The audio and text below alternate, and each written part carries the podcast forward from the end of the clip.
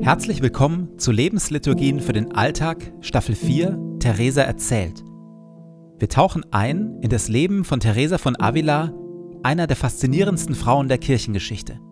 Mystikerin, Klostergründerin und Schriftstellerin. Radikal, liebenswert, ungezähmt und demütig. Eine, die Gott auf tiefste Weise erlebt hat und davon berührend und herausfordernd erzählt. Jede Lebensliturgie beginnt und endet mit Gebeten, die immer gleich bleiben. Biografische Erzählungen und Impulse in der Mitte wechseln. Am intensivsten wirken die Lebensliturgien, wenn sie in Ruhe angehört werden. Und jetzt viel Freude damit.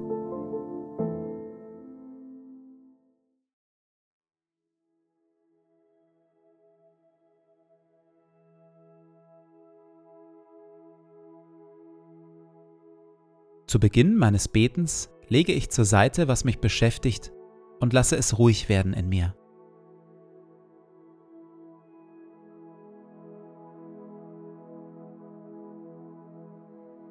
Ich atme langsam und bewusst.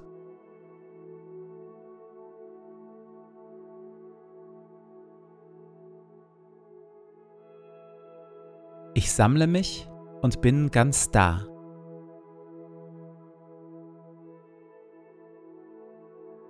Herr, auch du bist da, wohnst in mir und füllst mich mit deiner Liebe.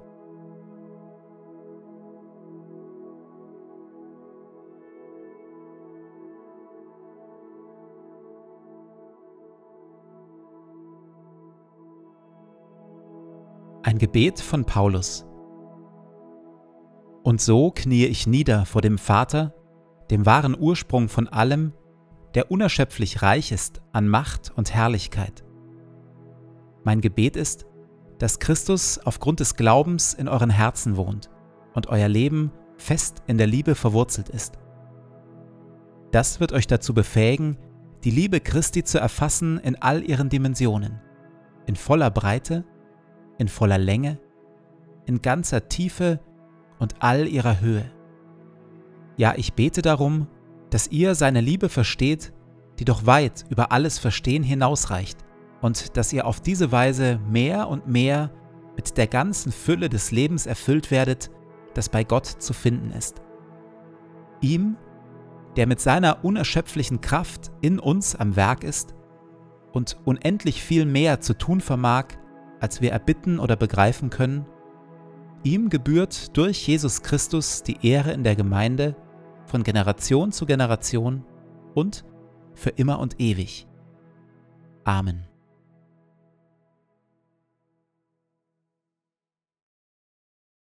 Eine erste Voraussetzung für gelingendes inneres Beten ist nach Theresa die Stille. Unser inneres Beten wird mit der Zeit austrocknen, wenn wir uns nicht regelmäßig Zeiten der Stille und des Rückzugs nehmen, in denen wir uns konzentriert Gott aussetzen. Eine zweite wichtige Voraussetzung ist für Theresa das hier.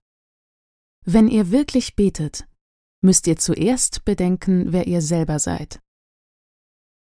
Warum eigentlich?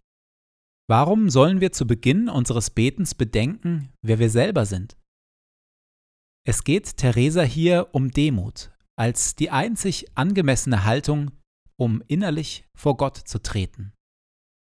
Ich dachte einmal darüber nach, warum wohl unser Herr die Demut so liebe. Da kam mir ganz plötzlich und ungewollt dieser Gedanke. Gott ist die höchste Wahrheit und Demut ist Wandeln in der Wahrheit. Denn es bedeutet, viel zu erkennen, dass wir aus uns selbst nichts Gutes haben und nichts sind.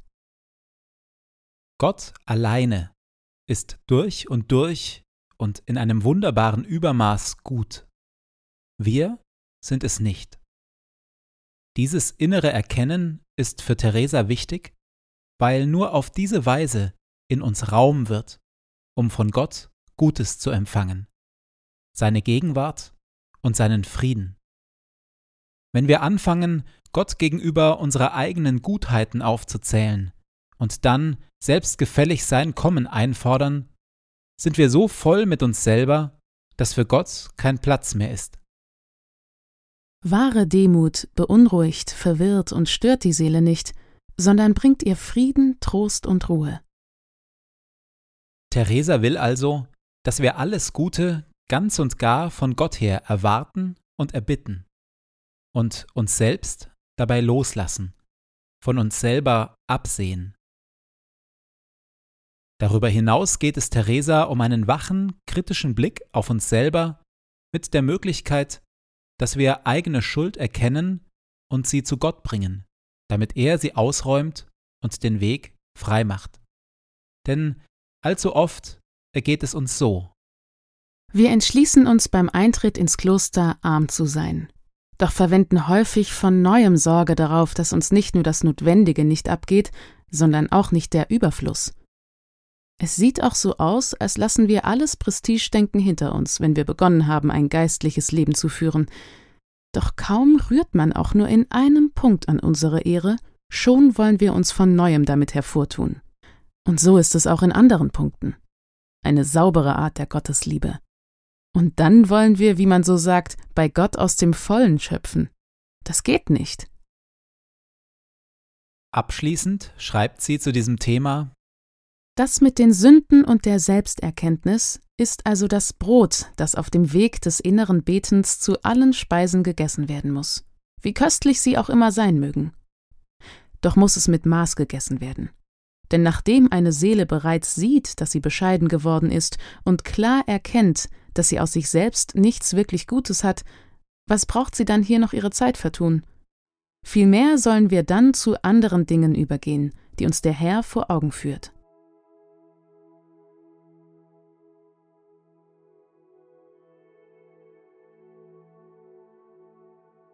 Theresa leitet uns also an zu einigen kurzen Momenten der Selbsterkenntnis zu Beginn des Betens, um Schuld auszuräumen und um uns auf eine gute Weise loszulassen und empfangsbereit zu werden. In der Stille tue ich genau dies.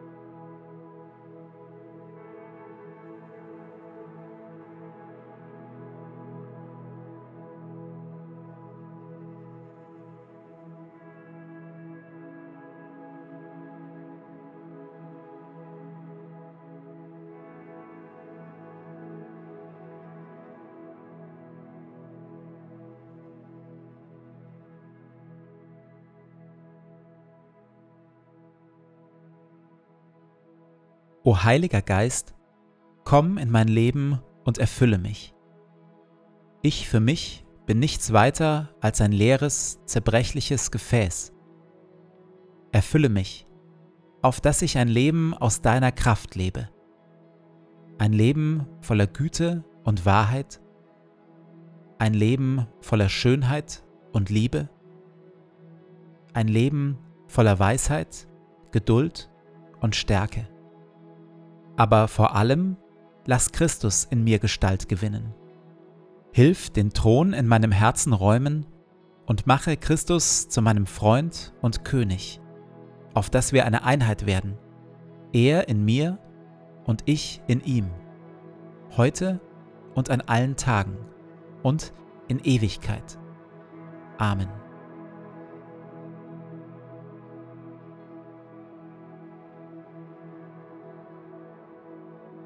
Ich gehe in diesen Tag mit Worten von Theresa. Nichts soll dich verwirren, nichts dich erschrecken. Alles vergeht. Gott aber ändert sich nicht. Gott alleine genügt. Wer ihn hat, dem wird nichts fehlen.